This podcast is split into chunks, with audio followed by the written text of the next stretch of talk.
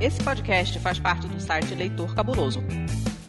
Conheça nossos conteúdos em www.leitorcabuloso.com.br.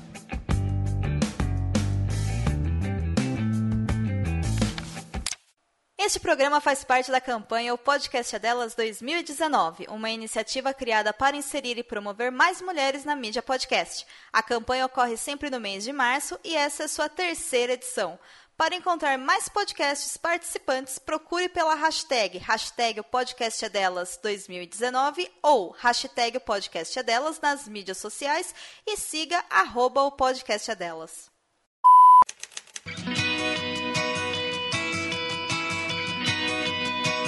Perdidos na Estante, o seu podcast de adaptações literárias do site Leitor Cabuloso.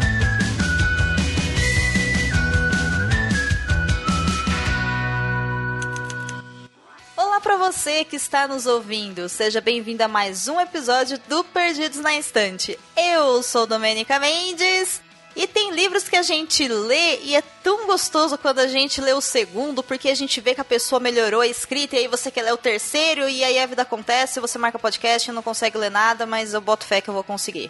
E para falar dessa obra fantástica nacional brasileira, magnífica, escrita por uma mulher que eu admiro bastante, tenho um carinho muito especial e principalmente sou fã do trabalho, acredito muito na arte dela. Não poderia ser diferente. Então eu convidei aqui duas mulheres também muito incríveis e poderosas que sabem muito mais da obra do que eu, porque aqui eu estou aqui para aprender e para apresentar apenas. Olha só, vou falar pouco nesse podcast, gente.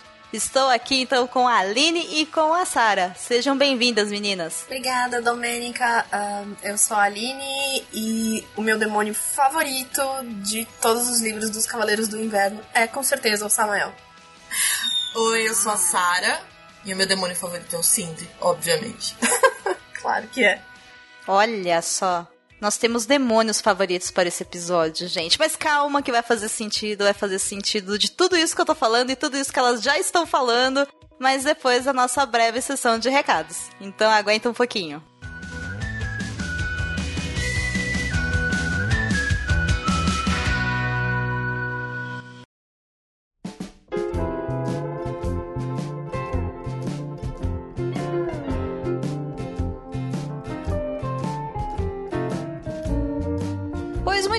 Senhorita Priscila Ruba, estamos de volta. Mais uma vez. Mais uma vez, aqui estamos nós para fazer essa belíssima sessão de recados, referente então ao episódio 27 do Perdidos na Estante. Então vamos começar com as nossas mídias sociais. Para quem quiser seguir a gente lá no Twitter, o que, que faz? twitter.com barra leitor cabuloso. E no Facebook? facebook.com barra leitor cabuloso. E lá no Instagram, como é que a gente tá? instagram.com barra leitor underline cabuloso. Esse tem pegadinha, gente, não vai errar, hein? E lembrando que todos os episódios desse ano estão sendo financiados graças aos nossos padrinhos e às nossas madrinhas. Então, quem quiser nos apoiar a partir de um real, o que, que tem que fazer, Pri?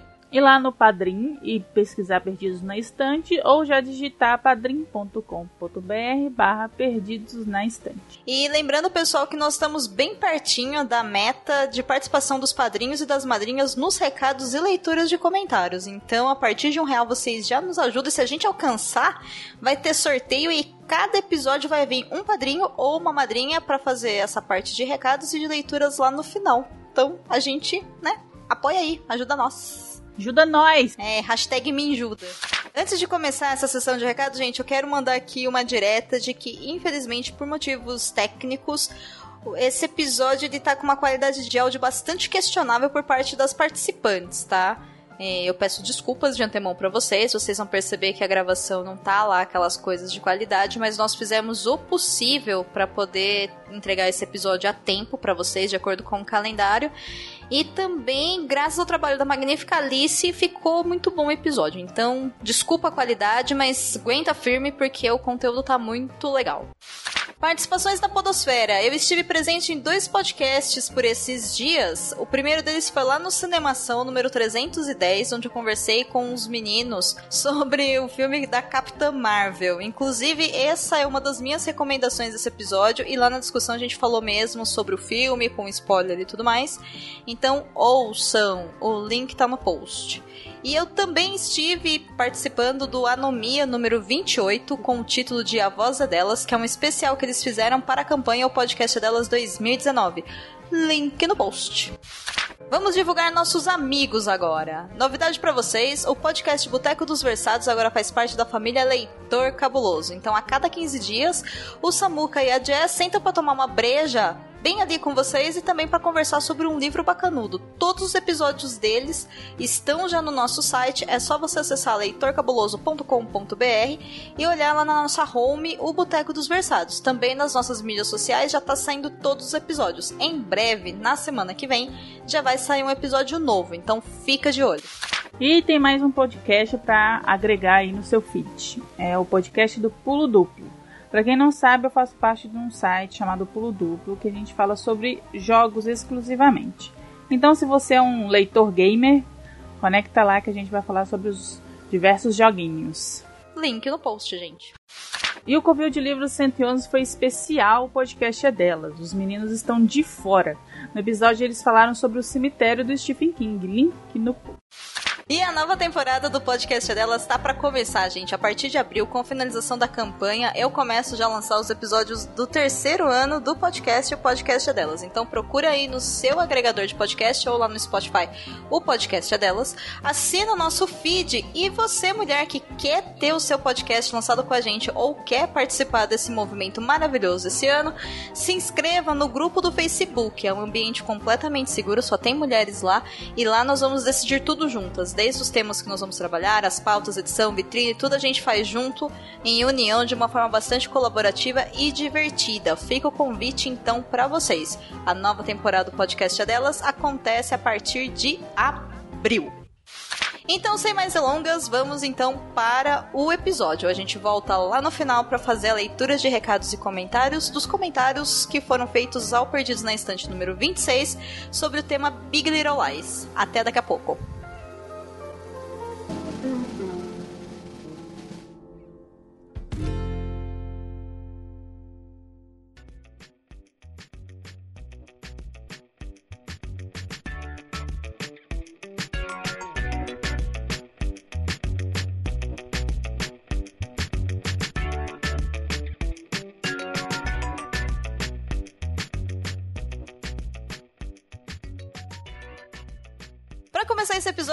poderia ser diferente, aquele recado básico de que esse episódio também faz parte da campanha O Podcast é Delas 2019. Essa campanha maravilhosa que eu tenho orgulho de encabeçar e organizar junto com o Rodrigo Basso do Covid de Livros todos os anos durante o mês de março. Então, se você gosta dos Perdidos na Estante, se você gosta dos Covis de livros, eu acho que ele vai brigar comigo quando ele ouvir que eu falei assim, porque eu não sei qual é o plural, veja bem.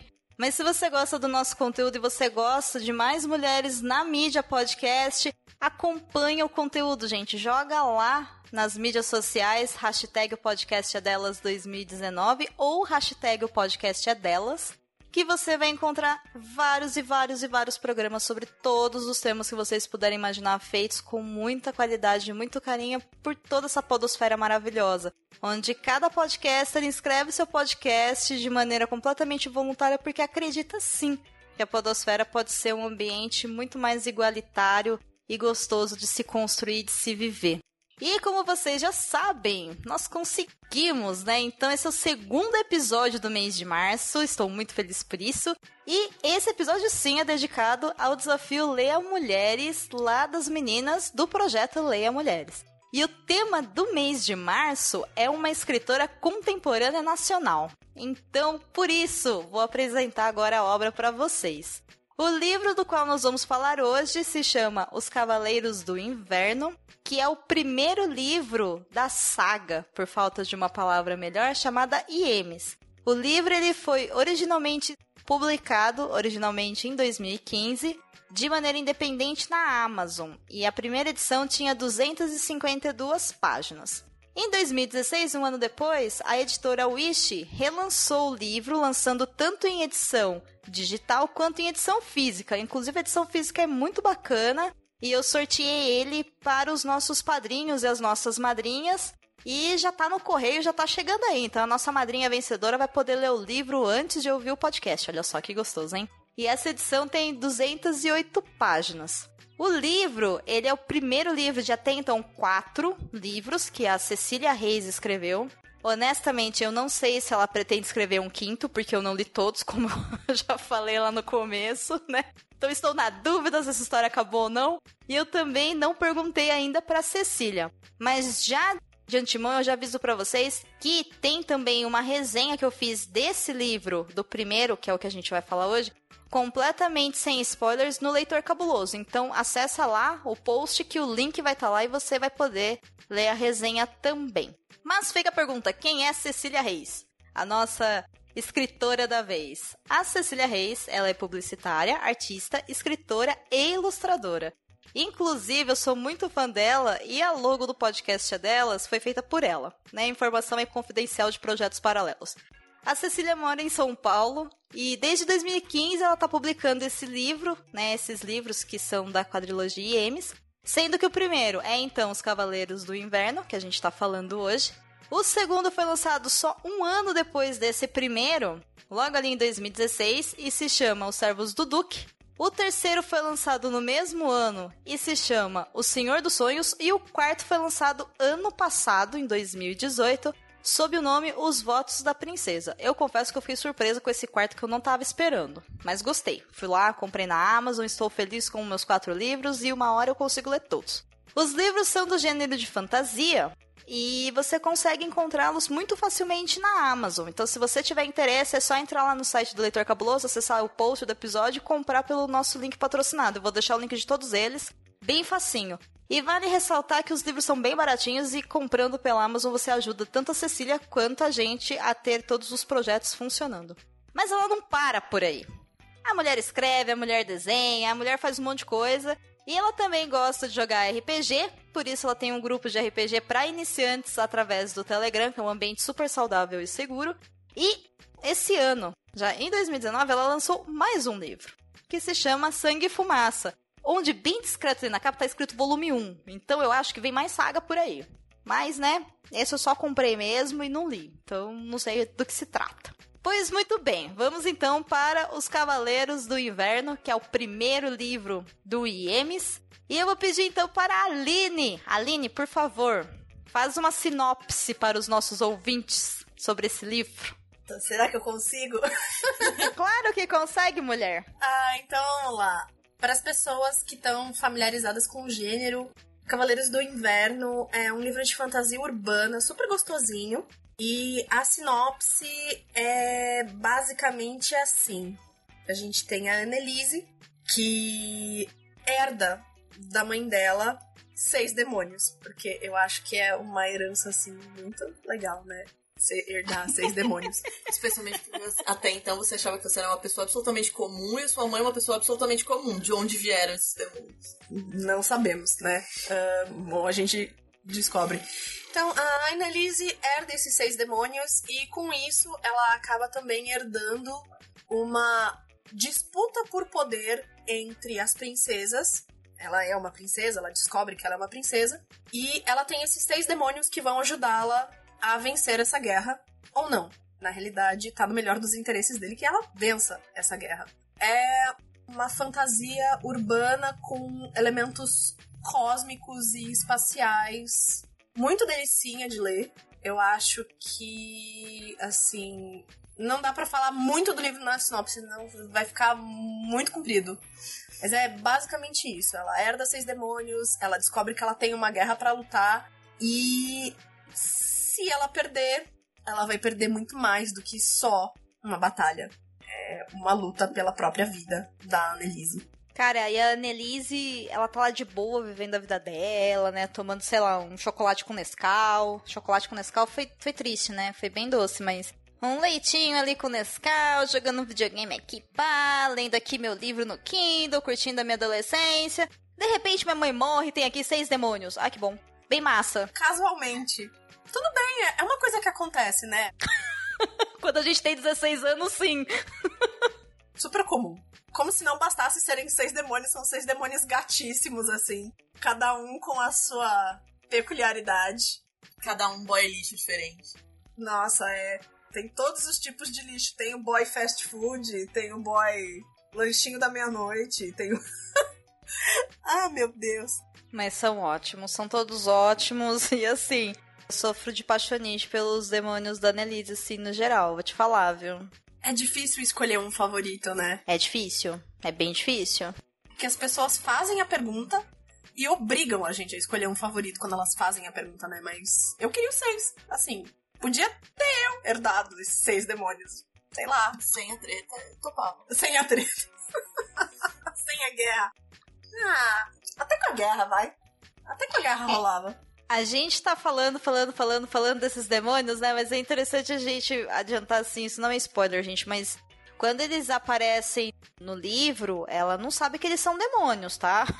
Tem isso, é importante ressaltar. Eles chegam como pessoas normais, né? Porque eles estão, sei lá, utilizando receptáculos por volta de uma expressão melhor, sei lá como é que funciona isso. Né? E depois que ela vai entender que ela então faz parte aí dessa herança da corte do inverno, que a princesa foi morreu, né? E alguém tem que assumir o trono, porque não existe um reinado sem a princesa. E ela tá na cota. E aí começa um jogo olímpico pela sobrevivência dela. Por quê? Porque a vida não é fácil. Se você tem 16 anos, tudo é muito difícil.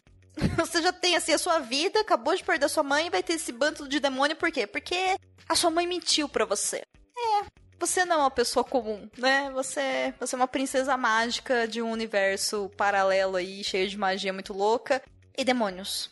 E demônios. Que não são demônios também parecidos com os demônios que a gente conhece, né?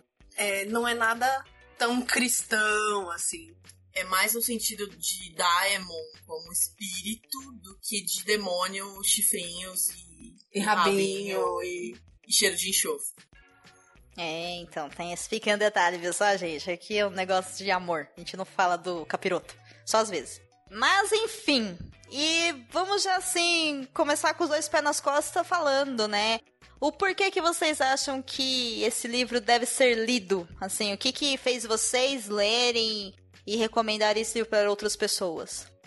Olha, eu acho que a primeira coisa que me chamou a atenção no livro foi o fato de que tinha uma personagem principal adolescente que parecia uma adolescente, que agia como adolescente, que inegavelmente é uma coisa que deveria acontecer sempre, mas não é.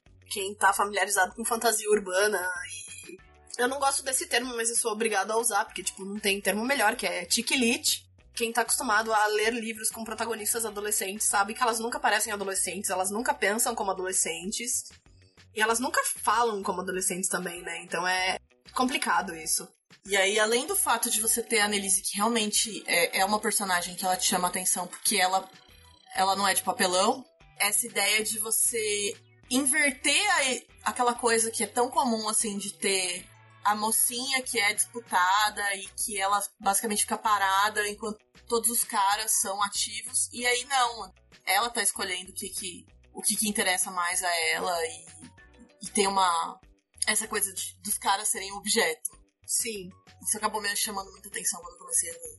Isso que a Sara falou, né, de você ter essa inversão na ordem, é bem interessante também, porque, assim, na falta de um exemplo melhor, né, mas é um, uma forma de literatura que tem isso muito presente, né, literatura de arte, é você, por exemplo, entrar numa banca de jornal e comprar qualquer mangá que seria considerado um mangá para meninas, né? Então você sempre tem a protagonista que é tipo bonitinha e frágil e tá passando por alguma grande dificuldade na vida, em, em alguma grande questão da adolescência ou não, e às vezes tem magia ou não. E sempre tem, tipo, trocentos caras lindos e maravilhosos que vão sair no tapa por ela. E ela é uma personagem muito passiva no meio disso tudo, né? E é legal você ver como a Annelise não é esse tipo de personagem passiva. Que na realidade é o único motivo pelo qual eu consigo gostar dela também, porque. É sério, eu cheguei num ponto da minha vida em que eu não tenho paciência para protagonista de livro adolescente padrão, porque, mano, é um personagem de papelão. Tipo, ela tá lá bidimensionalmente esperando o cara que vai ganhar a rinha de bonitões para ficar com ela. E não tem nada mais batido e cansativo do que ver no gênero. E, e é foda porque eu acabei deixando de ler livros com protagonistas mulheres, porque é sempre o que acontece, né? Então, quando eu li Os Cavaleiros do Inverno, eu fiquei muito feliz de ver que isso não ia acontecer no livro. Tipo, eu fiquei realmente muito feliz de ver que isso não ia acontecer no livro. E o fato de que tem um harém de caras ali, mas o foco da Annelise é o fato de que ela tem uma guerra para ganhar. Romance, tipo, são possibilidades aí, de repente, tá todo mundo aqui. Mas o interesse da história é justamente o fato de que ela tem objetivos próprios que independem daquilo que tá das vontades dos outros caras. É, independem da vontade dos outros caras e também, assim, independem não só da vontade, mas, tipo, da presença deles, né? É. Porque a Annelise, ela não é aquela protagonista que. Ai, tem uma guerra rolando, mas tem esses caras bonitos aqui. Eu podia só ficar aqui curtindo esses caras bonitos e, tipo, uma hora essa guerra vai passar e se eu ficar encolhidinha no meu cantinho por tempo suficiente, talvez eles não lembrem que eu tô aqui. Tipo, não, ela vai e mete o louco na guerra. Do jeito a Annelise de meter o louco na guerra, mas ela vai e mete o louco na guerra. Aliás, a Annelise meter o louco é uma coisa que acontece várias vezes Várias vezes. série. Sim. É, ela faz isso de várias formas e não é da forma clichê também que que uma mulher ou que um homem meteria o louco. É, é bem criativa a forma como a Cecília fez. E eu gosto muito mesmo dessa coisa que vocês estão falando, né? De ser um livro que é fantasia, então o foco não é o romance. Pra mim isso já é um ponto bom, porque eu não sou muito chegada em romance. Eu leio alguns, sou vidradaça nas obras da Jojo Moyes, adoro. E ela escreve romances. Mas eu uso pra curar ressaca literária, porque é um livro que eu gosto de ler. E assim, me faz ler rápido, porque ela escreve bem, escreve gostoso e segue a vida. Mas, cara, eu também não gosto dessa coisa de termos aqui uma mulher, uma adolescente, e ela precisa de um homem redentor, ou, sei lá, de um romance, sabe? Não. Parou. Não precisa. O que é muito legal, assim, da, da Annelise, que eu gosto muito, é que, assim, né? Lógico que ela tem toda essa coisa da, da jornada da heroína em se encontrar nesse ambiente novo e hostil, né? Com essas pessoas que ela não conhece. E, assim, ela tem que usar o instinto dela, a intuição e o que ela tá vendo ao redor pra não se deixar levar pelas palavras de um cara ou outro, porque afinal de contas, em maior ou menor nível, cada um dos seis tem uma opinião muito forte a respeito de como a Annelise deveria batalhar pra ganhar essa guerra, né? Sim. Então assim, eles são tanto os veículos para que isso aconteça quanto conselheiros, vamos colocar dessa forma, ou pelo menos eles se acham muito conselheiros, porque afinal de contas eles estão nesse rolê há mais tempo do que ela. É que eu acho que eles são mesmo conselheiros, se for parar pra pensar, porque ela nem sabia desse mundo, né? Ele, Não é ele tem que, tipo, aí. total pegar pela mãozinha e levar pra mostrar o que é essa coisa que tá acontecendo, né? Isso, mas aí eu acho que até, assim, a forma como a Cecília fez isso, porque olha que curioso, né? É uma personagem protagonista feminina adolescente, ou seja, tá ali naquele momento de turbilhão de coisas e de repente ela descobre que a vida dela não é exatamente como era. Eu sei que todos nós passamos por isso, isso se chama amadurecimento, mas nesse universo, literalmente a vida dela foi de mentira, porque a mãe dela quis proteger ela do lado mágico da existência dela, queria que a filha dela tivesse uma vida normal, né? Mas acontece que a mãe dela morre, ela, então ela herda todo esse universo e, e vai herdar uma guerra, e esses demônios que chegam, eles também chegam tendo que trazer pra ela todo o universo que ela não conhece, do qual ela faz parte de verdade. Só que assim, a sabedoria pra mim da Cecília, o que eu achei assim que eu li falei, meu, ela faz isso muito bem é, não fica um macho explicação, sabe? Babaca. Porque eles querem sim, olha, eu acho que ela tem que fazer desse jeito, eu acho que ela tem que fazer daquele. Ah, mas eu discordo de você, mas assim, pra mim, são estrategistas de guerra tentando fazer ela vencer, não tentando ensinar ela a ser quem ela tem que ser. É diferente. O aprendizado dela tá na mão dela. Sim. Ela vai atrás de como ela vai perguntar, o que, que ela vai perguntar pra quem. Porque você não tem como saber no primeiro momento qual é a versão que é mais realista. Porque cada um deles tem uma opinião diferente da realidade. Sim. Ela é que tem que se pautar em, em ir procurar as coisas. Sim. Não são Exatamente. eles que vão só ficar falando pra ela. Ela que vai procurar e, e decidir qual deles, nesse momento, que eu acho que eu devolvi o conselho. Exato. E é interessante porque, assim, o que eu gosto também é que a Cecília consegue alternar muito essa coisa de como, óbvio, né, que acaba acontecendo de, às vezes, ter divergência de opinião, né? Então, às vezes, ela quer fazer uma coisa de um jeito, mas alguém não concorda que esse é o melhor curso de ação e ela não precisa, sabe, entrar no mérito de se provar super capaz e superior e por A mais B, que tipo, não, eu sei do que eu tô falando, isso vai dar certo, confie em mim, né? Que é, é muito aquela coisa de você ver a protagonista fazendo essa super compensação argumentativa e lógica para conseguir fazer a ideia rolar. Então é muito aquela coisa de não, a gente vai fazer do meu jeito porque eu acho que tem que ser assim, mas ela não é tipo petulante e autoritária como uma princesa poderia soar, né? Então é tipo, não, vamos fazer do meu jeito porque eu acho que vai dar bom. E na maior parte do tempo dá bom. Até que dá ruim. Faz parte da adolescência fazer caquinha, né?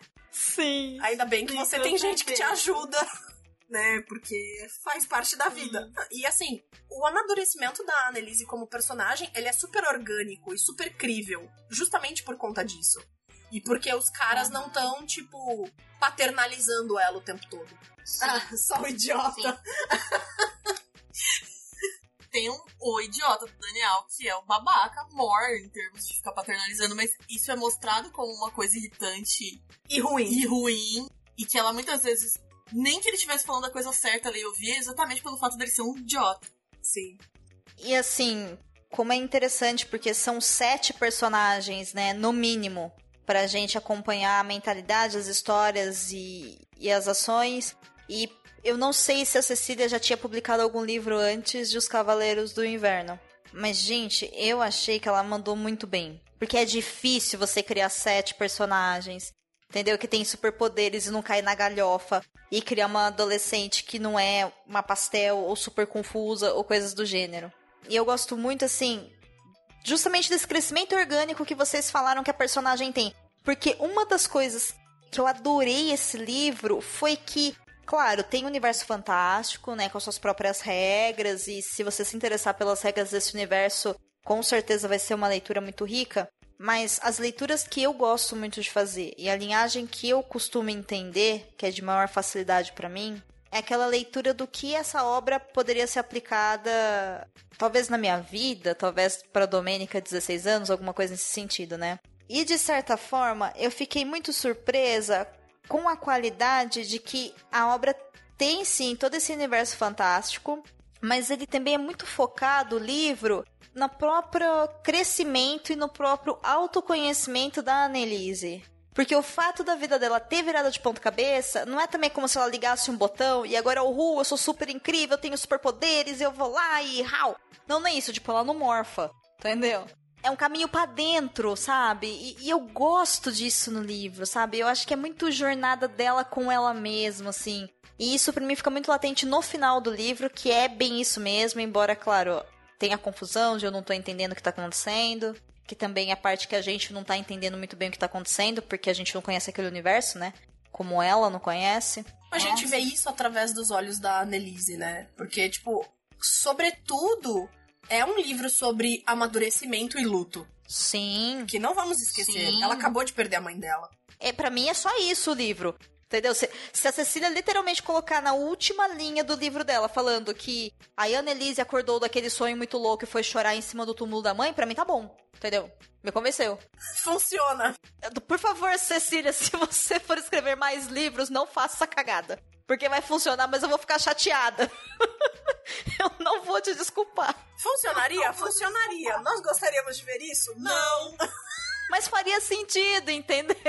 É tão bem montadinho que, né? Mas assim, por favor, não faça. Mas encaixaria. E eu acho que o grande tchan da fantasia é isso, sabe? Porque, meu, eu não leio fantasia achando que eu vou fazer magia. Sabe? Dá licença, eu não tenho mais 15 anos. Minha carta de Harry Potter não chegou até agora, minha carta de Hogwarts não vai chegar. Uma coisa que as pessoas perdem de vista com várias obras de fantasia, porque assim, a gente tem, sei lá, né, eu vou, eu vou dar um exemplo aqui, mas tipo, a gente tem a galera escrevendo Terra-Mar de um lado, e a gente tem o pessoal escrevendo tipo Trono de Vidro. As duas obras são de fantasia, mas a forma como Terra-Mar também é uma metáfora para a vida de quem tá lendo o livro, não é uma metáfora rasa, é o que realmente para mim dá a qualidade de um livro de fantasia. E os Cavaleiros do Inverno, ele tem um trabalho de simbologia muito bonito. Então, Sim. tanto na questão de descrição, da descrição dos detalhes, das cores que surgem, que estão nas cenas. A forma como a Annelise se sente, ela se expressa. Tem uma carga de simbolismo que você consegue aprofundar a metáfora para o nosso mundo que é muito grande. Sim. É justamente isso que colabora para que seja, né, um livro sobre amadurecimento e luto, né? Porque você consegue, assim, é fantasia, mas você não perde a mão da realidade. Você tá em contato com quem você é quando você tá lendo o livro e com os seus próprios sentimentos e você se lembra de quando você era uma adolescente feito a Annelise. Isso te mantém aterrado, mas ele tá lá te contando uma história e você tá tipo, mano, isso é muito real. Isso é totalmente verdade. É um bom livro. é isso. Resumindo, é um bom livro. É um livro muito bom mesmo. E tem uma leitura muito fluida, né? Você lê o livro, você nem se dá conta do quanto tempo você passou lendo, porque a história te mantém muito preso, assim, tipo, querendo continuar. Sim. Sim, eu particularmente acho, só pra gente encerrar esse bloco, eu li o primeiro e eu li o segundo. Eu acho que a Cecília deu um salto de qualidade de escrita, de qualidade narrativa, de velocidade de, de acontecimentos, de fluidez no texto como um todo, do 1 pro 2.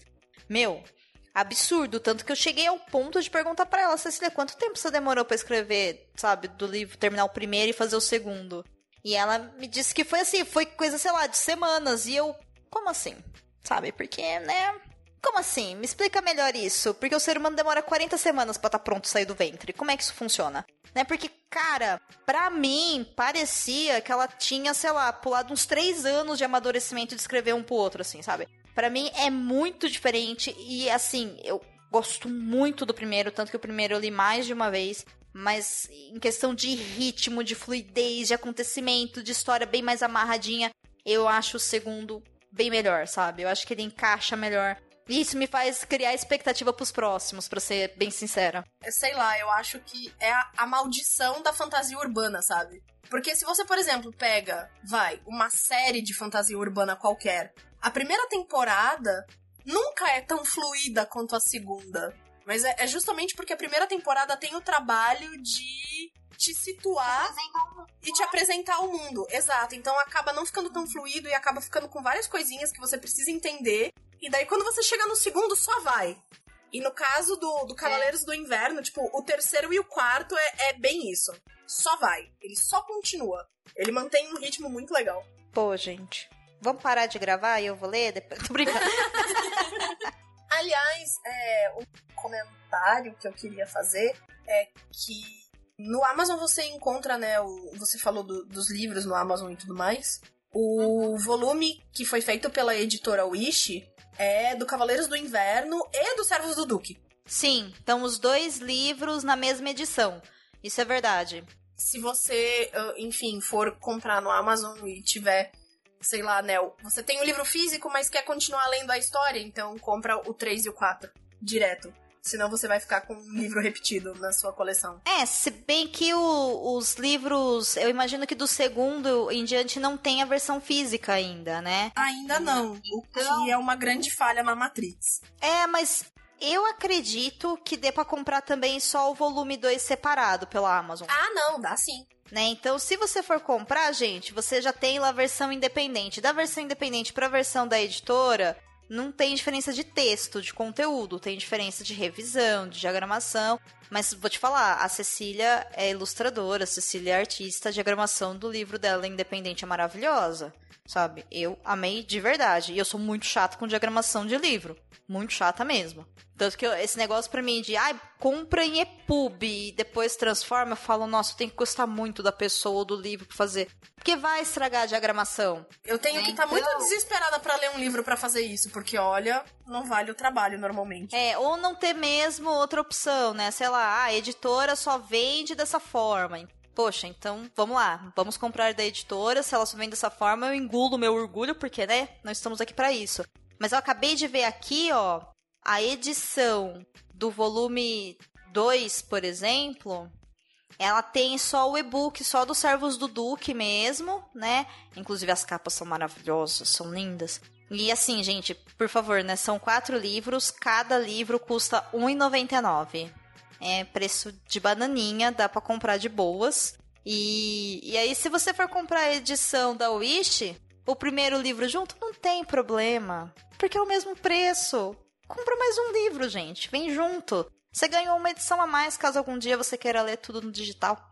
Então pode comprar sem medo. Ah, e o legal de ter o volume físico é que você sempre pode pedir pra Cecília autografar, né? Sim, mas eu já acho que tem que comprar o digital e o físico, entendeu? Eu sou dessas. Vai um pra estante, o restante deixa no Kindle, que a hora que você tiver naquela fila do banco esperta, pega o Kindle, pá. É assim que funciona a vida. Mas se eu não me engano, o impresso esgotou na Wish. Eu acho que tem ainda na Wish. Vou olhar agora. Pode ser que quando a pessoa estiver ouvindo não tenha mais. Mas no site da Wish tem. Tem alguns exemplares ainda. Na Amazon, o volume físico também acredito que tenha. Vou confirmar agora, porque eu deixo todos os links no post do episódio. Vamos fuçar aqui para ver. Que tem uma edição aqui, ó, capa comum, os Cavaleiros do Inverno. Tem um só. Corre e compra, porque tá tipo, sei lá, tá, um, tá bem mais barato que na editora, mas pode comprar pela editora também. Que aí, como a Aline falou, né, Cecília autografa.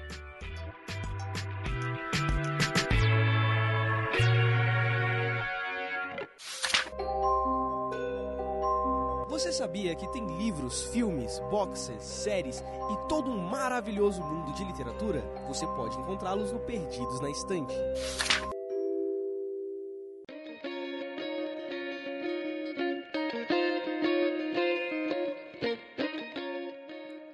Agora que a gente apresentou o livro e já incentivou as pessoas a comprarem, porque aqui é qualidade é isso, né? A gente fala o porquê e fala compra. Agora Vamos entrar então de alma e coração dentro, dentro da obra mesmo. E aí, eu já falei um pouquinho da minha experiência de leitura, né? Eu conheci o livro por causa da Cecília, claro. Eu tô sempre comprando os livros, os e-books das pessoas que eu conheço de alguma forma para dar aquela força e também para conhecer a boa arte que é produzida pelas pessoas que a gente conhece e que a gente confia.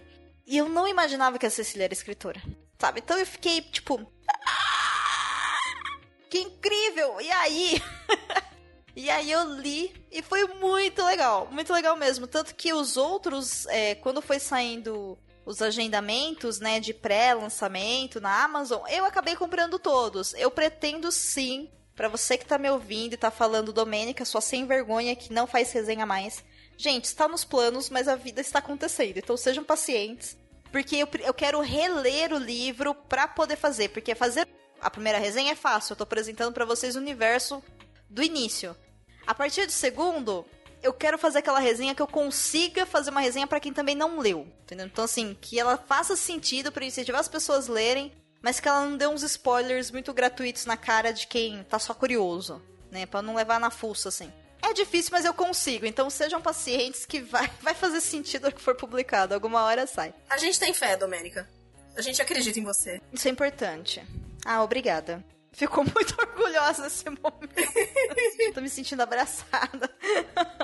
Então me expliquem, meninas, assim, que relação que vocês desenvolveram com os demônios ou com a Annelise? Como é que funciona isso daí na prática da leitura para vocês? Meu senhor! Nossa, que bom começo! Cara, como eu falei, né, no, no bloco anterior, a Annelise é a primeira protagonista do gênero que eu realmente gosto.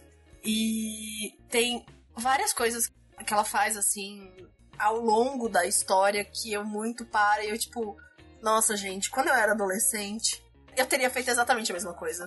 É muito, assim, reconfortante se sentir, ter a sua experiência de adolescência validada pela Annelise, porque, sei lá, eu fui a pessoa que leu um, Instrumentos Mortais e eu ficava assim, olhando pra, pra protagonista e tipo, mano, para, você não é adolescente porcaria nenhuma, você, tipo, é uma mulher de 60 anos de experiência na vida que finge que é adolescente, porque, tipo, não é possível, um adolescente não faria isso. Ou, sei lá, ou eu era muito burra.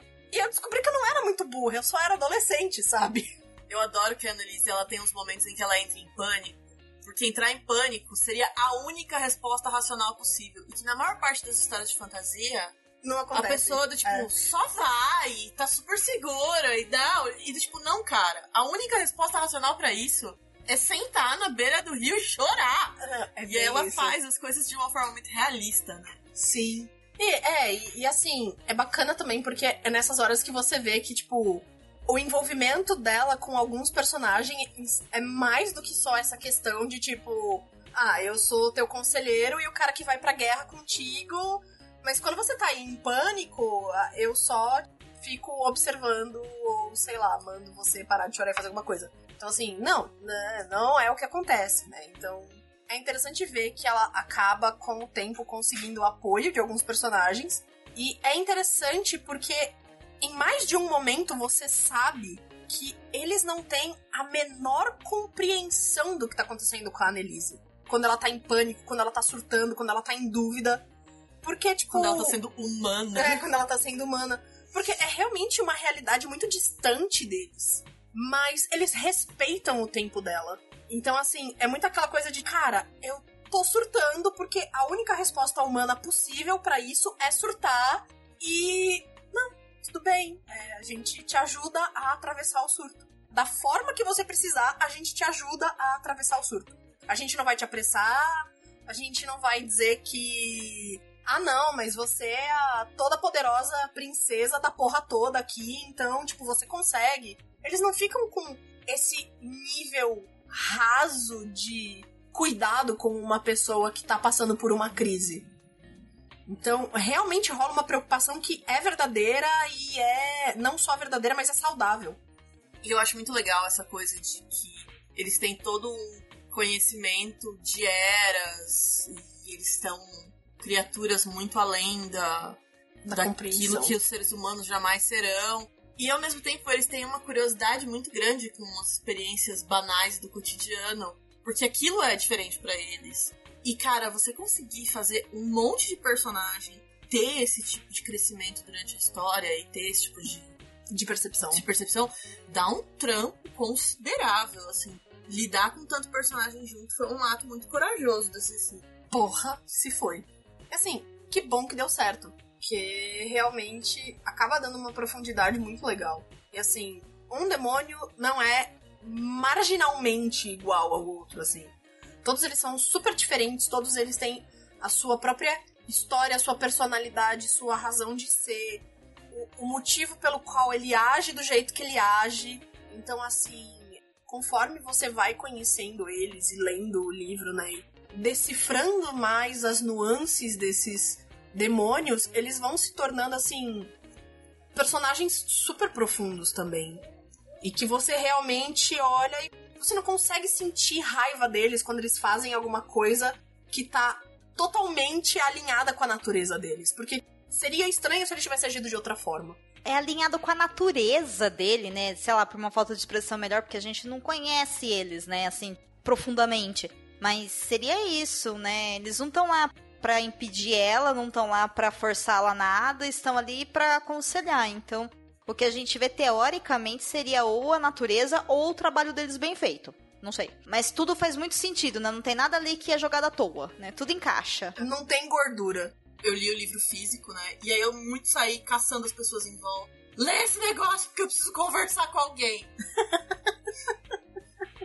É uma leitura que é muito gostosa de você ficar falando a respeito e discutindo sobre os detalhes da história e porque é muito apaixonante o universo de você começar a descobrir a respeito desse- desses demônios e desse universo, de como funciona a magia e, e você quer discutir, conversar e analisar aquele negócio e Sim. não é qualquer livro que dá isso. É, e por exemplo, né, a, a Sarah, ela ficou falando do Daniel que o Daniel é um idiota. Realmente, o Daniel é um idiota. E, por exemplo, o Levi merecia o selo de lixo de ouro, Sim. porque ele é muito boy lixo, assim. Mas, é... Melhor galã de filme ruim da história da humanidade. Nossa, ele é o melhor galã de filme ruim da história. Mas assim, o que eu acho interessante que é uma coisa que me dá catapora de ler em, em livro, assim, de fantasia, que é protagonizado por uma mulher, que assim, ele te apresenta o personagem. E é aquele personagem de papelão que. Ah, ele é um idiota, mas é porque ele não sabe demonstrar os próprios sentimentos. E ele te maltrata, mas no fundo ele gosta de você. Então, assim, em momento nenhum, a Cecília romantiza a babaquice dos demônios com a Annelise. Ele tá sendo babaca porque ele é um babaca. Tipo, ele tá sendo babaca porque ele tá realmente errando. E assim, ela não é obrigada a aceitar aquilo como de fato ela não aceita. E é muito bom ver que ela tem essa reação. E que, tipo, não tem ninguém pra naturalizar abuso como uma demonstração de afeto. É. Isso eu considero, assim, muito importante, principalmente, né, quando você tem uma, uma protagonista de uma faixa etária como a da Annelise. Cercada de personagens que são homens mais velhos. Exato, cercada de personagens que são homens mais velhos, né? Porque aí você normalmente tem uma receita pro desastre, que é, tipo, você ter essa coisa do cara tá... ah, no inglês eles falam que é o grooming, né? Você ter o cara aliciando a menina novinha pra moldar ela no que ele gostaria de ter por perto. Então, assim, isso não acontece. E quando eles são idiotas com ela, ela é muito. Querido, toma aqui um paraceta louco, não fala comigo desse jeito que eu não te dei essa liberdade. Óbvio, do jeito a Annelise de ser. Porque se ela realmente falasse, amigo, toma aqui um paraceta louco, ia ser incrível, mas não ia ser a Annelise. é, é muito bom que ela tenha essa reação. É muito bom que ela tenha, assim, dentro da insegurança dela, que ela tenha o mínimo de segurança pra saber como ela tem que ser tratada por outra pessoa. Não importa se é um ser humano ou um Uma demônio imortal, ancestral. Ela sabe Tem milhares de anos de experiência. Problema seu, de mim, quem sabe sou eu. Exatamente. Então, assim, eu acho isso É. muito bom, porque você acaba gostando dos demônios pelo que eles são, porque eles são personagens bem envolventes, cada um à sua própria maneira. Foram feitos pra ser chipados. Sim, foram feitos total pra ser, tipo, shipping material, assim. Mas você não perde de vista nunca que eles têm defeitos e que no mundo real esses defeitos não seriam bacanas de encontrar numa pessoa com quem você tem um relacionamento de qualquer natureza. Você não perde de vista que o protagonismo é da Annelise. É. Você tem um monte de personagens que poderiam estar roubando a cena, que são extremamente envolventes, mas o tempo todo, quem tá protagonizando a história é a Annelise. Sim, isso é muito importante. Porque daí é. Porque, assim, a prova cabal de que a Annelise não é feita de papelão. Sim. Eu ia entrar justamente nessa questão de que eles são apaixonáveis, eles são super interessantes. Existe o, o próprio plot deles, né? De que um não concorda com o outro e tal, e não sei o quê. Mas a protagonista é a Annelise. A história é dela. É ela que tem que ir atrás de quem ela é. É ela que tem que descobrir o que é esse mundo. É ela que tem que saber se ela quer ir pra guerra ou se ela não quer. É ela que vai ter que aprender e que vai ter que lutar pra chegar até o trono, né? Se for o destino, a consequência dos atos dela que vai levar. Porque eu acho que é mais consequência dos atos dela do que destino no, no sentido de fantasia e princesa, sabe? Ah, sim. É, ela não é a escolhida. Ela é uma zebra no concurso. Ela é a zebra, exato. É justamente, ela é a pessoa que vai se esforçar pra conseguir chegar lá, porque disso depende a vida dela também. Então, assim, vamos dizer que ela tem um ótimo estímulo. Olhando por esse lado, faz sentido, né? Aquela coisa quando a água bate na bunda, sabe? A pessoa tem que aprender a nadar. É bem interessante mesmo. E, cara, eu tenho um carinho muito especial, por exemplo, pelos gêmeos, porque eles são muito insuportáveis, sabe? Na minha cabeça, eles são. A personificação deles, pra mim. Nossa, eu, eu vou falar coisa mais absurda agora. Mas eu imagino os dois. Sabe aquela cena do Senhor dos Anéis, as duas torres, quando eles estão passando embaixo das duas torres? Que não, não são embaixo das duas torres, gente. Tô viajando na maionese. Tem aquelas duas estátuas gigantescas brancas. No Rio. Isso, pra mim, os gêmeos são aquilo lá. Assim, eu imagino eles daquele jeito. Eles nem se mexem, mas eles são insuportáveis. Entendeu? Nossa, como eles são insuportáveis. Caraca, velho. Nossa, eles são muito chatos. Eu gosto muito do Levi. Mas, cara, não, mas eu tenho certeza que ele vai ser um boy lixo, muito boy lixo, sabe? Mas eu gosto do Levi. Não, ele é. É, o Levi faz isso com as pessoas. Eu perco a paciência rápido. É, é que eu acho que o Levi, é, a forma como a Cecília construiu ele é muito. É, para mim encaixa muito bem com o conceito mesmo de servidão, Sim. sabe? Sei lá, tipo, ele é o elfo doméstico dos Cavaleiros de Nossa, uma vez visto não vai poder ser desvisto. Agora eu vou pensar no Levi vestido que nem o Dobby todas as vezes, cara. É, ele é o Dobby, sabe? Então, assim, eu sei que ele faz umas coisas que ele não deveria fazer, mas não necessariamente eu tenho, assim, a visão de que ele faz porque ele quer, entendeu? Talvez ele não tenha outra opção. Afinal de contas, a vida dele também está em risco, entendeu? Assim, eu, eu sinto isso dele, eu não sei porquê. Eu posso estar fazendo uma leitura. Eu posso estar num relacionamento abusivo com esses demônios e não me dar conta. Mas encaixa pra mim, gente. Eu não sei. E aí ele acaba sendo até o meu demônio favorito por causa disso, porque eu acho que ele vai se ferrar tanto, coitado, que eu já tô aqui, sabe, segurando o bálsamo, falando, amigo, eu vou te ajudar um pouquinho, mas só um pouquinho, não muito, sabe? Mas não sei. É, não muito, porque você não merece muito, não. Nesse sentido, eu gosto muito do Daniel. Porque, tipo, ele é babaca. Ele declara o tempo todo Ah, que ele é ele é? babaca. E você não espera que ele não seja nada além de um babaca, mas você ainda fica. "Hum, quero matar ele três vezes no dia e é igual a minha vontade de, tipo, só virar e falar: vem cá, meu nego. Mas você não acha que ele é muito babaca no ponto assim de que talvez ele não seja tudo isso de babaca? É Que vocês já, vocês já leram, sabe? Mas, por exemplo, ele parece ser tão mal, mas tão mal, tão mal igual o pica-pau, que eu olho e falo, ai, você não pode ser tudo isso, amigo. Sabe? Parece que ele tá blefando. Pode ser falta de fé da minha parte na maldade dos outros, né? Pode ser isso também. Talvez você esteja dando muito crédito pra ele, Domênica. Não é nem crédito, eu acho que eu não estou dando créditos suficientes para ele. É, sim. Então eu vou ficar na minha. Mas eu amo odiar o Daniel. Calma eu. É, eu amo odiar o É, Daniel. não. Os spoilers dos outros livros vai chegar, gente. Vai chegar, vai chegar na parte do bloco extra dos padrinhos. Né? Não exatamente isso, mas ali a gente vai sobre os outros livros e aí vocês vão poder falar um pouco mais do que acontece, não tem problema. Né? Mas segura, segura, segura, segura, segura os spoilers dos outros livros. Não, vamos, vamos segurar aqui essa ideia. O Levi e o, e o Damião e os gêmeos, velho, no primeiro livro eles são tranquilos, é isso. Os gêmeos são encapetados, parece que estão lá só pra causar um estrago no rolê, bagunçar tudo. Né, eles parecem quase crianças, assim, perante os outros, né? Como se fosse, sei lá, Cosme e Damião, correndo loucamente por tudo. Eles têm uma pegada muito de beijinho mesmo. É, eles têm. Mas é, Né? isso é, isso é delicioso. Sim, é divertido, é o toque leve. Mas é, é bom. Tipo, faz sentido o que eles estão fazendo também. Eu sou Team Sindri desde a primeira aparição dele, porque eu tenho um problema muito sério com O estereótipo o tall, dark and. É, tipo. E eu acho que o Sindri, ele é, de todos os demônios, ele é o que é mais fácil para os humanos compreender. E pra compreender os humanos. Sim. Não, isso com Tá. certeza. Então isso eu, eu gosto dele, porque no final das contas, às vezes, tá todos eles tentando entender por que a Annelise tem uma determinada reação, e é o Sindri quem entende realmente o que tá rolando. Sim.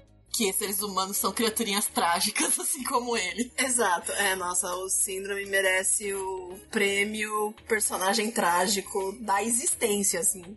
Tipo, vim ao mundo pra me ferrar. Sim. O Sindri é o Conrado do livro. Ele só se forte nessa merda, coitado. Ai, ai. Hashtag abrace o Sindri. Ele vai achar estranho, mas ele vai aceitar. Porque é o Sindri. Eu acho muito legal o fato de que. Normalmente eu não tenho paciência nenhuma pra história contada em primeira pessoa. Eu tenho uma birra sem fim de história contada em primeira pessoa. E a Annelise, ela não é uma narradora que me irrita. A forma como ela vai se colocando Ah, e falando das coisas que estão acontecendo não sou artificial Não. e não é infantilizado também, como eu acho que às vezes a primeira pessoa acaba sendo. Então, Exato. ela não dá razão pra ela mesma o tempo todo. Isso é bem interessante. E assim, eu acho muito legal porque como né, tem essa coisa de ser narrada em primeira pessoa, o fato de você estar o tempo todo vendo o que está acontecendo através dos olhos da Annelise ajuda também a formar melhor, assim, dimensionar mais, não só o que ela tá falando em relação ao que tá acontecendo, né? Mas a forma como ela percebe as coisas também te mostra quem a Annelise é e as transformações que ela tá passando. Então, assim, a forma como a percepção dela flutua através do livro, né? Tipo, em questão de prioridades, vamos dizer assim. É muito ilustrativa das mudanças que ela tá passando. Isso é muito legal. E tem uma outra questão em livros escritos por primeira pessoa. Eu não tenho nada contra, mas assim, eu sempre leio meio que esperando um plot twist que vai parecer que veio do nada, porque quando a gente lê um livro em primeira pessoa, a gente pode ser facilmente manipulado enquanto leitor. Sim, sim. Né? A gente só tá tendo um olhar da coisa. Mas a Annelise, nesse sentido, ela é muito verdadeira, porque a gente vê as fragilidades dela, a gente vê o crescimento dela. E isso é difícil pra caramba de fazer, gente. Isso é muito difícil, sabe? Tanto que assim, eu, eu não tenho. Como eu não terminei de ler a quadrilogia, eu não sei assim, quanto tempo passa, entendeu? Se no final ela tá fazendo, sei lá, um, um diário de memórias porque ela tá com 200 anos e ela tá lembrando daquele momento, por isso que ela tem maturidade e consegue ver toda a fluidez de amadurecimento dela mesma, entendeu? Se bem que ela não fala, né? Ela demonstra. A gente consegue ver isso. Mas o fato de, de ela mostrar isso pra gente, eu fico pensando, né? Quantos anos? Quem é essa Annelise que tá contando isso? Se bem que ela tá passando por experiências também que vão exigir dela um amadurecimento brutal, né? Mas, né? Também não é assim que funciona. Se você amadurece muito rápido, também você estraga. Entende? É delicado esse jogo. A Cecília mandou muito bem, porque é difícil escrever em primeira pessoa sem cair na galhofa. E essa coisa, né, do, do amadurecimento acontecer tão rápido que você estrague, é bacana porque, apesar de todo o processo que a Annelise passa, cara, se a coisa fosse assim, um pouquinho mais pro lado, ela teria virado uma personagem tão amarga, mas assim, tão amarga, não aconteceu. Tipo, ufa. Que bom, né? Ponto pra Cecília. Ufa. Agradecemos, Cecília. Obrigado. Valeu por não ferrar com o personagem. Obrigada por não É. acabar com, tipo, não cagar com a cabeça dela. Sim, porque seria muito triste, né? É a típica história que a gente vê que ela tá sendo bem construída e aí por uma falha que normalmente é jogada sobre as costas da escritora ou do escritor, é aquele momento que perde, né, o ponto da história e passa do ponto e aí toda a história é estragada por causa disso. Então, realmente ela arrasou em não fazer uma besteira dessa. E é mais um ponto aí positivo pra obra como um todo, né? É muito bom mesmo. Vamos para as notas?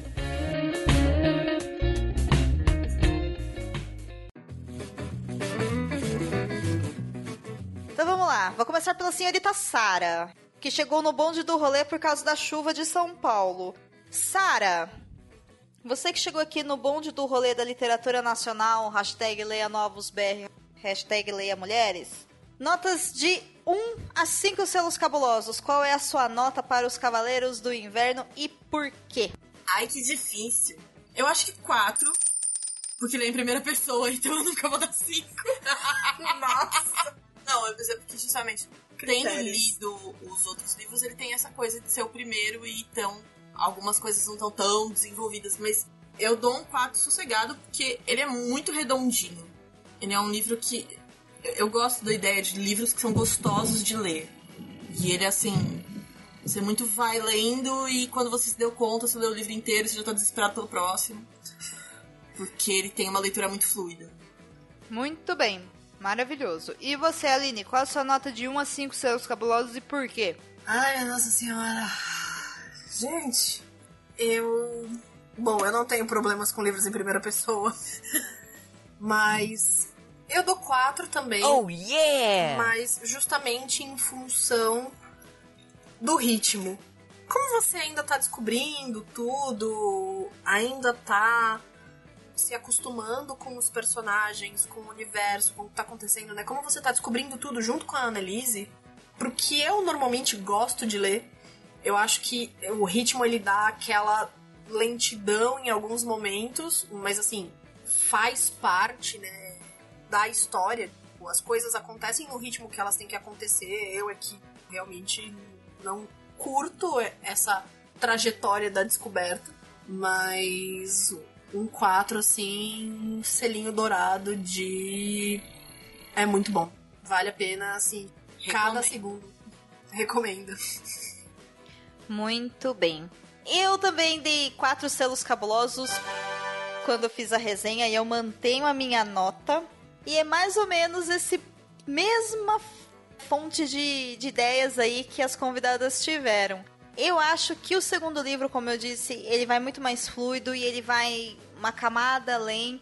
Mas eu acho que para um livro de estreia, se a Cecília tivesse errado a mão, eu não ia nem ter continuado a leitura do segundo, né? Então, para um livro de estreia de universo de fantasia que envolve sistema de magia, que envolve uma personagem feminina, que é uma adolescente com vários homens que agora vão ter que tutelar ela e treinar ela e tudo mais. A Cecília faz um trabalho espetacular nessa obra. Então dá para você ler de diversas maneiras. Se você gostar só de literatura de fantasia, você vai se divertir porque tem um sistema próprio de magia, existem personagens, dá para você curtir legal. Se você gostar de RPG, provavelmente você vai ter uma experiência bem similar e muito prazerosa, porque talvez você consiga perceber ali em cada personagem um tipo de classe ou um tipo de raça diferente, o que é sempre muito divertido. E se você simplesmente quiser um bom livro para se divertir e para te fazer também refletir sobre o que tá ali nas entrelinhas, que é a questão do luto da mãe, da descoberta de um novo mundo, da descoberta de quem é essa Annelise adolescente agora, né? O que ela vai fazer da vida? Quem são os amigos dela? Quem são os inimigos? Será que o pessoal tá ali para defender ela? Será que não? Será que só querem que ela seja a princesa? Enfim, o que raios está acontecendo? É nesse ritmo de o que raios está acontecendo que você sentiu, ou você está sentindo, ou você vai sentir aos seus 16 anos, que é isso que ela tá passando e é isso que tá ali no livro, mas de uma forma que a gente consiga se conectar. Então é muito bacana, eu recomendo demais que vocês deem sim a si mesmos a oportunidade de ler esse livro, porque eu acredito que vocês podem se surpreender com mais um livro escrito por uma mulher brasileira e que é muito legal mesmo, assim. É um grande prazer estar tá fazendo esse episódio. De verdade, eu gostei bastante mesmo desse livro e eu espero que eu consiga me organizar para ler o final da quadrilogia para saber se tem um final ou não, não sei. Vai ver que ela tava dormindo mesmo, né? Não se sabe. E aí Eu estou bem curiosa para saber como é que termina. Então, quatro selos cabulosos e corre lá pro post para comprar o livro, porque vale a pena. Ei, você quer encontrar um mundo secreto de adaptações literárias? Sim, mas onde? Perdidos na estante.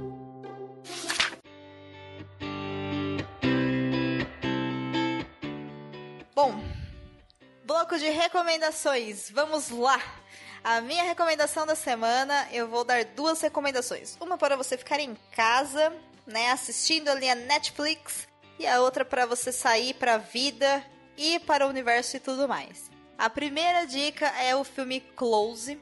Ele tá na Netflix, ele não tem tradução para português por enquanto, e ele conta a história de uma uma agente secreta, por falta de uma expressão melhor. Na verdade, ela é como se fosse uma guarda-costas que ela é contratada para cuidar de uma descendente de uma empresa de mineração que faleceu. Então, o pai dessa menina morreu, ela tem uma fortuna gigantesca e aí por causa disso ela tem que que se proteger de possíveis ataques e tudo mais. E ela vai ser levada então para uma fortaleza da família, que é literalmente uma fortaleza mesmo, que para os olhos de uma adolescente é uma prisão, obviamente. E aí, essa mulher é contratada para garantir a segurança dessa menina, né, dessa adolescente, por 24 horas, se eu não me engano, ou 36 horas, enfim, por um curto período de tempo. E acontece que ele, justamente nas últimas 12 horas, esse lugar ele é invadido e essa moça salva a vida dessa garota. E elas entram numa corrida desenfreada em busca de proteção e de sobrevivência só que assim, diferente de filmes de guarda-costas, que normalmente é feito por homens que protegem, né, ou as mulheres ou os caras, esse filme ele tá lá para mostrar que sim, mulheres conseguem fazer boas atuações, bons trabalhos de segurança, bons trabalhos de tudo. E curiosamente também a diretora desse filme, se eu não me engano, é uma mulher. Então dá uma visão bem diferente e é um filme de 90 minutos, três atos, então começo, meio e fim. E é muito bacana. Então é um original Netflix, acessa lá sua conta e assista. Depois você me conta se você gostou. Eu gostei bastante. Ah, e pode assistir de boa porque não vai ter tentativa de estupro, nada dessas baboseiras aí que a gente tá se pornô tortura aí que foi constituído ao longo dos tempos em Hollywood, não existe. Então pode assistir que é legal. Tem tiros e mortes e sangue. Então, né, é o tipo de filme. E a segunda dica, pra quem quer sair de casa, corra para o cinema e por favor assista Capitã Marvel. Porque tá muito legal o filme. Eu assisti ontem e, gente, tá divertidíssimo, tá muito bem feito. É um filme de origem. Fiquei sabendo hoje de toda a polêmica e porque alguns fãs criticaram o filme e tudo mais, mas assim, parou, né? Não tem necessidade.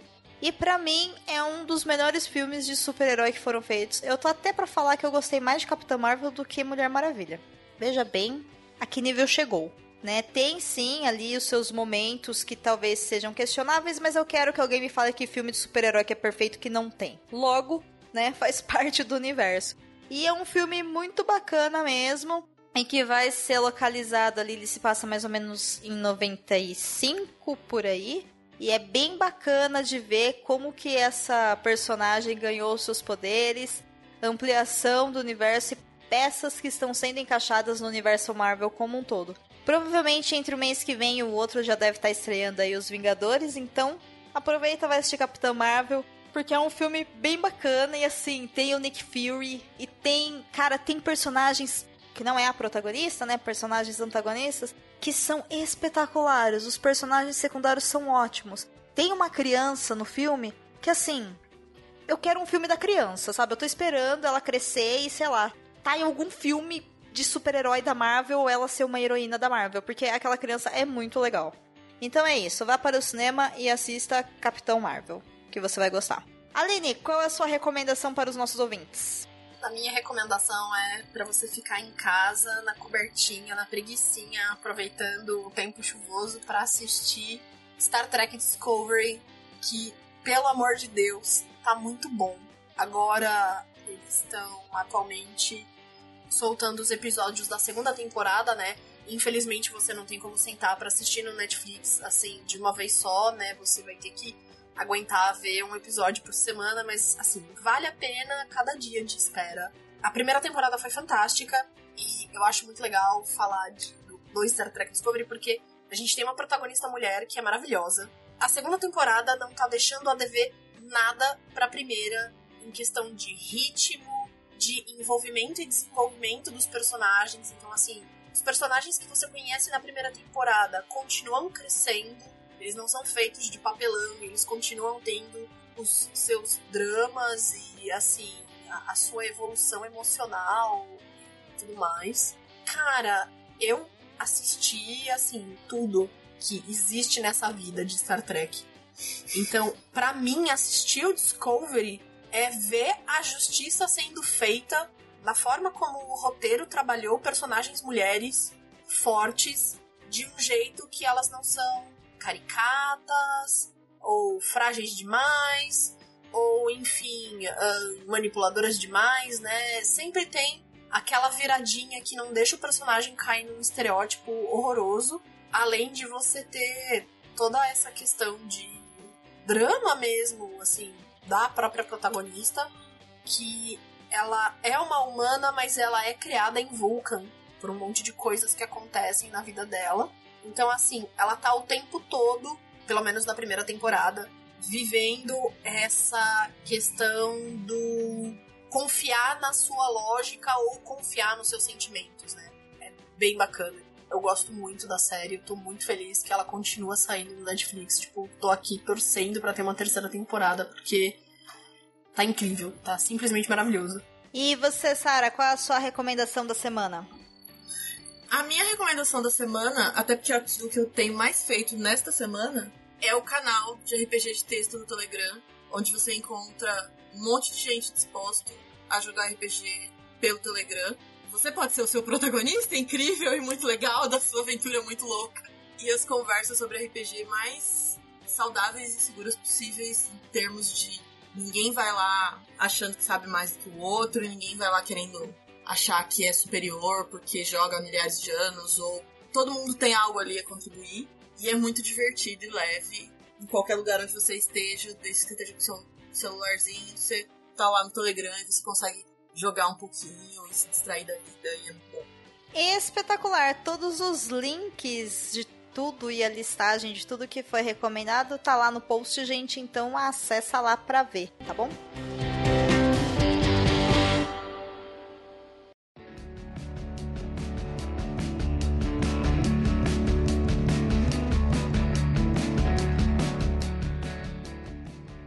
Então ao final do nosso episódio número 27 sobre o livro Os Cavaleiros do Inverno, eu estou muito satisfeita de ter trazido essa obra incrível para vocês. Espero de verdade que vocês tenham gostado e que vocês vão agora ler o livro. Comprem o livro, por favor. Compre pelos nossos links patrocinados que vocês encontram no post.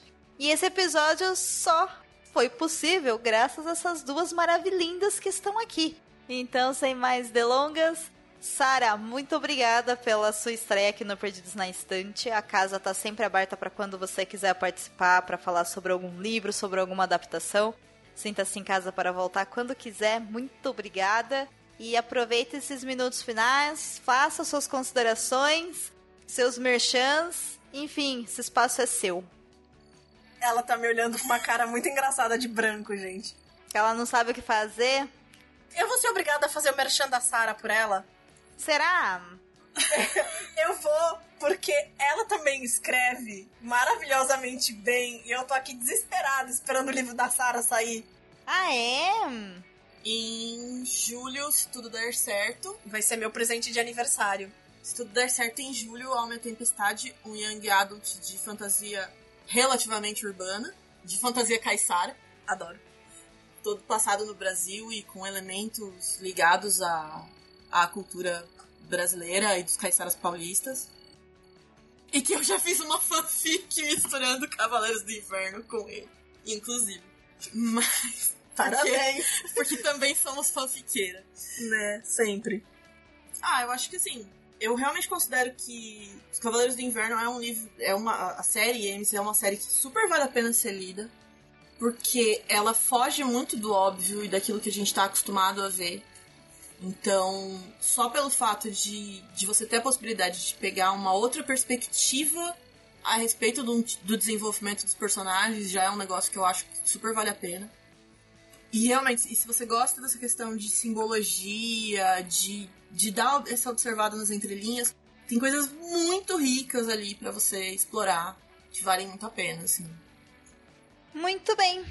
Aguardo o seu livro, então, em julho. Estou curiosa para lê-lo também. Pode contar com a minha leitura aí. Vai ser um prazer conhecer sua obra.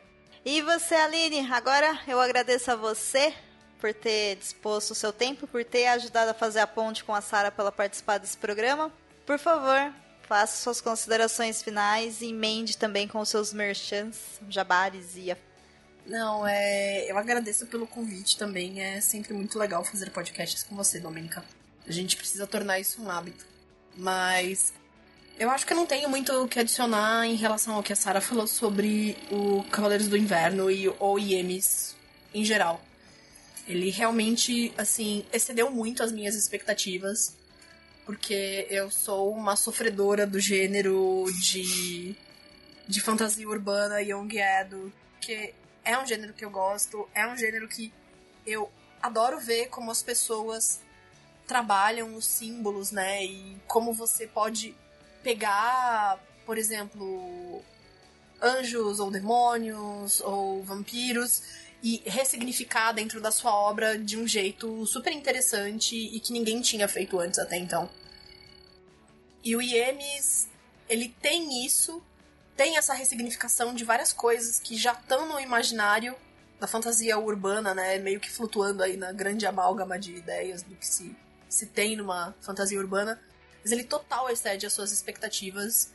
Eu acabei lendo Cavaleiros do Inverno só depois que eu conheci a Cecília pessoalmente por causa de RPG. Eu fiquei assim realmente muito feliz de ler o livro e de tipo olhar para aquela pessoa e falar: "Caralho, velho, eu tô narrando RPG para ela, eu vou ter que fazer uma história muito boa". Meu Deus, eu me ferrei. Mas foi ótimo. Foi realmente muito ótimo. Bom, falando em RPG, e indo para a parte dos jabás, eu não sei se vocês sabem, mas dia 24 de março vai acontecer um evento muito bacana em São Paulo chamado Perifacom, é, que é uma parceria de uma galera muito legal com o pessoal da Fábrica de Ideias e é justamente para levar a cultura pop e nerd e geek para a periferia. Então vai acontecer lá no Capão Redondo, na fábrica de ideias do Capão Redondo. Vai ser um evento muito legal. A gente tá, assim. Eu fui convidada para fazer uma atividade de RPG lá. Inclusive, a Cecília vai estar tá narrando IEMs no Perifacon. Então, para quem não sabe, IEMs, além de ser o livro da a quadrilogia dos Cavaleiros de Inverno, é também um sistema de RPG indie que a Cecília desenvolveu e que é bom. É bem simples, é muito legal de jogar. Então ela vai estar tá lá narrando IEMs. E fora isso, da gente com RPG lá, vai ter, tipo, muita coisa muito legal mesmo na Perifacon. Tem vários painéis e palestras com uma galera super engajada na produção cultural nacional. Então, assim, eles capricharam muito nos convidados. Cada dia que eu vejo eles anunciando alguém novo, eu fico tipo. Meu Deus do céu, eu vou ter que fugir da narração de mesa de RPG para eu conseguir ver algumas coisas. Porque eu sou tão fã dessa galera quanto qualquer outra. Então, se vocês tão, vão estar tá em São Paulo, não sabiam do Perifacon, vão pegar a credencial de vocês no site. A entrada vai ser gratuita pro público. Você só tem que tirar a sua credencial. Então, assim, galera, vai. Vai ser muito bom. Vai ter uma galera muito boa lá fazendo coisas muito legais. Fora as atrações. Então vai ter RPG, vai ter board game, vai ter mesa redonda, vai ter várias palestras muito fodas. E se você perder, você vai estar tá realmente assim perdendo um acontecimento em 2019. Prestigiem o Perifacon, gente, por favor, vamos dar uma chance aí de que novas pessoas possam se sentir convidadas a trazer arte para a periferia, porque a arte tem que estar tá em todos os lugares. Não adianta ir na Comic Con e não ir na Perifacon, tá errado. Então, quem tiver oportunidade, não é tá errado, conserta isso aí.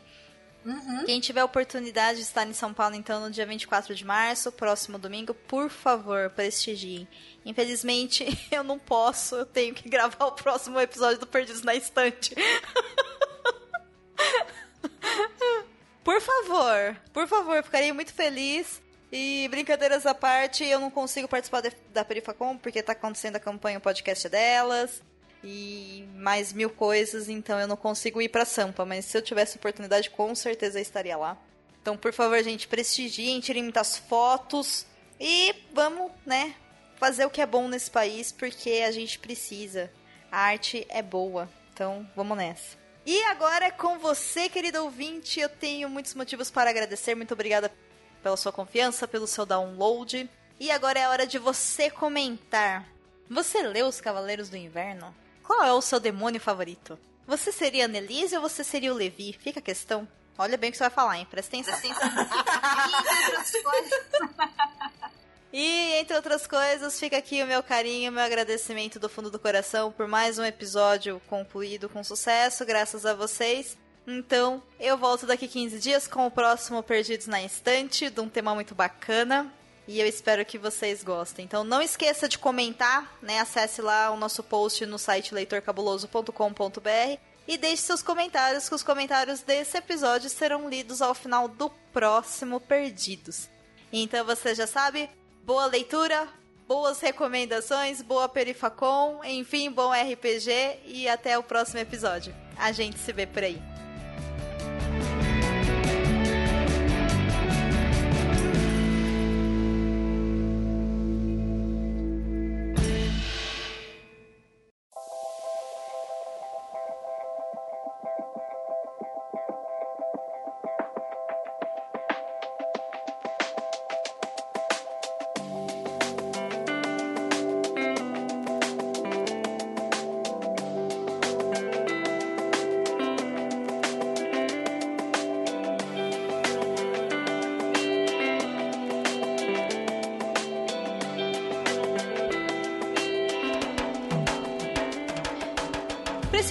Nós temos comentários dessa vez. No último episódio, eu dei uma Uhul. chorada falando que. eu dei uma chorada falando que não tinha como gravar, né? Porque não tinha comentário. E aí o pessoal comentou, eu fiquei muito feliz. Então, deram trabalho pra gente. É Chorar bom, né? adianta, fica aí a dica. Espero que seja forte o suficiente para ter comentários desse, que é pra gente voltar então no 28 para ler os comentários pra desse. Domênica não precisa chorar no final do próximo episódio, falando: vocês pararam de comentar só porque eu parei de chorar. Ai, gente, eu já tô chorando aqui. Comenta, por favor. Já tô pedindo na cara. então vamos lá. A Camila Vieira enviou o primeiro comentário e ela diz: este foi o primeiro livro da Liane Moriarty que eu li. Gostei muito mesmo do livro, tanto pelos temas abordados como pelo estilo de escrita que te deixa curioso pelo que vai acontecer depois. Também gostei muito de O Segredo do Meu Marido, até que a culpa nos separe foi o que menos gostei, porque a curiosidade de saber qual incidente se tornou maior do que o interesse pelos personagens. Vi apenas o primeiro episódio da série quando ela estreou, na época eu não estava no clima de ver algo com essa temática e acabei não vendo mais. Olha, Camila, eu acho que você deve dar uma chance para a série, porque a série está espetacular e ela tem uma visão bem diferente é, dos acontecimentos. Tem bastante coisa que eles mudaram, a gente acabou falando bastante disso no episódio, mas a série como um todo é bem positiva e merece demais ser vista. Então, fica aqui a dica. Por favor, assista. E assim, né, gente? Minha meta de vida é ser igual a Camila e conseguir ler tudo que eu quero. Mas eu só compro o livro, eu não consigo ler. É assim que funciona. Tatielma. Eu entendi que a Jane do livro sempre justifica que o filho é um presente e a melhor coisa da vida dela é um mecanismo de defesa pro, tal, trauma e tal. Lembrando que ela usa isso para apaziguar o medo em relação ao comportamento do menino. É uma fala comum em mães cuja gravidez não foi planejada, digo por experiência própria e por ouvir muito isso. Como se se sentissem culpadas de que em algum momento não terem filhos, não terem desejado ter filhos. No, no livro, deixam a gente decifrar o psicológico das personagens na série em põe explícito, não deixando margem para julgamento. No livro eu detestei como foi feito o plot do fim do casamento da Renata, como se ela merecesse a traição por ser uma bitch. Ainda bem que tiraram isso da série e humanizaram o personagem. Nossa, eu não poderia ter dito melhor, Tatiana. Você tá cobertíssima de razão. O que aconteceu no livro com o casamento da Renata não faz o menor sentido. É que a gente comentou bastante sobre a, a Renata, a Bonnie e a Abigail, que é a, a filha da, da Celeste. Não, a filha da Madeline, adolescente, nós comentamos sobre elas especificadamente no bloco exclusivo para os padrinhos e para as madrinhas. Então você possivelmente não deve ter ouvido. Mas eu concordo com você. É desnecessário a forma como a Liane fez. Eu acho que foi mais uma das questões de responsabilidade dela e eu teria feito de uma maneira diferente, né? Mas, e eu gostei muito da sua parte que você fala da Jane com relação ao próprio filho, que eu não tinha pensado dessa forma. Faz muito sentido faz muito sentido mesmo essa questão de ter que lidar com a maternidade e toda essa questão de às vezes você não ter querido, né, ter acontecido aí porque aconteceu, a vida acontece e esse sentimento de culpa, né? Tem muita gente, muitas mulheres que passam por isso e obrigado por ter trazido isso à tona na discussão. Eu acho um ponto muito importante que acabou passando aí na discussão do episódio. Adorei, volte mais vezes. O terceiro comentário é da Priscila. Primeira vez comentando no site. Olha que coisa boa, seja bem-vinda, Priscila. Quando soube da série, comprei logo o livro para ler, mas não consegui me apegar à história e acabei deixando de lado. Entendo completamente, miga, tá certíssima. Por não gostar do livro, decidi não ver a série, porém por motivos de Zoe Kravitz, acabei assistindo a série e recentemente gostei. Ai, a Zoe é maravilhosa mesmo. Tá certíssima duas vezes agora. Não é a melhor minissérie que já vi da HBO, mas vale pelo elenco. E os temas abordados são muito relevantes, como estupro e relacionamento abusivo. Sim, são muito relevantes, são temas importantes. Eu acho que aconteceu com essa série, com esse livro, mais ou menos o que aconteceu com o Bird Box, sabe? Onde eles perceberam que o livro não encaixava muito bem e aí adaptaram, né, a série diferente, mas, né, quem ouviu o episódio viu minha opinião e eu acho que é importantíssima essa discussão. e vamos ver o que, que rola na segunda temporada. O que importa é que tem Mary Streep e aí eu vou ver, né, porque Mary é Mary e aí a gente grava de novo só pra falar mal. Tô brincando, gente, vamos falar mal não. O próximo comentário é da Nidia Lisney. Se eu falei errado, me desculpe. Ótimo cast, amei a série e minha personagem preferida é a Madeline. Achei o plot da traição desnecessário e, pelo menos para mim, algo que a personagem não faria. Tentei ler o livro, mas não gostei muito da escrita, da escrita da autora. Só dei uma olhada em momentos pontuais e não tive vontade de pegá-lo. Tá lá perdido na estante, né? O livro dela. é isso aí, Nídia. O livro também achei um pouquinho chatinho, difícil de ler, mas como eu tava interessada mesmo em ter essa experiência para poder gravar, eu fui firme e forte. Foi uma experiência legal, mas eu também prefiro a série. A Madeline eu acho ela a personagem mais forte. No livro ela é muito mais forte do que na série. E quando. Acho que foi a Juliana que trouxe a informação no podcast que a, que a Renee tinha pedido para mudar o plot da Madeline para ela parecer uma mulher mais humana, entre aspas, né? Ou seja, mais passível de falhas. Por isso a traição, eu olhei e falei, nossa, meu.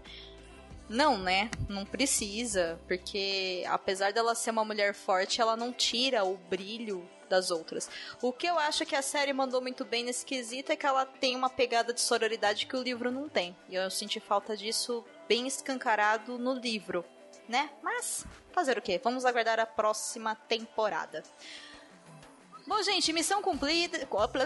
Missão cumprida. Muito obrigada a todos vocês que comentaram. Mulherada tá mandando benzaço nos comentários. Por favor, comentem mais vezes. E nós esquecemos de avisar que o nosso e-mail é cabulosocast.gmail.com. Sim, eu mantenho o e-mail do Extinto Cabuloso Cast, que é por lá que a gente acessa tudo.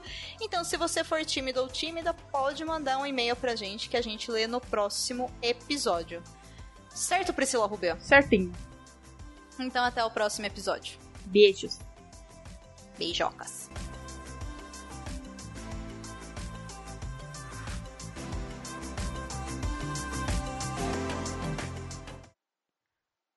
No episódio de hoje, falamos sobre o livro Os Cavaleiros do Inverno, primeiro volume da série Emes, de Cecília Reis. Apresentação: Domênica Mendes, Aline e Sara. Pauta pré-produção e pós-produção, Domênica Mendes. Edição de Alice Santos. Leitura de recados e comentários, Domênica Mendes e Priscila Rúbia. Agradecimentos especiais aos nossos padrinhos e às nossas madrinhas que nos apoiam todo mês, tornando esse projeto possível. Agradecemos especialmente aos queridos e queridas Camila de Souza Vieira, Álvaro Rodrigues, Edgar Egawa, Carolina Vidal, Clécius Alexandre Duran, Letícia Pierre, Ana Lúcia Merege, Renato Farias, Marina Kondratovic, Daniel Malcafly, Ana Luísa Chinato Vassoler e Luciana Barroso, que nos apoiaram no mês de fevereiro de 2019 e que permitiram que seus nomes fossem divulgados como apoiadores. Voltamos em 15 dias com o próximo episódio. Para não perder nada, assine nosso feed nos principais agregadores de podcast. Até lá!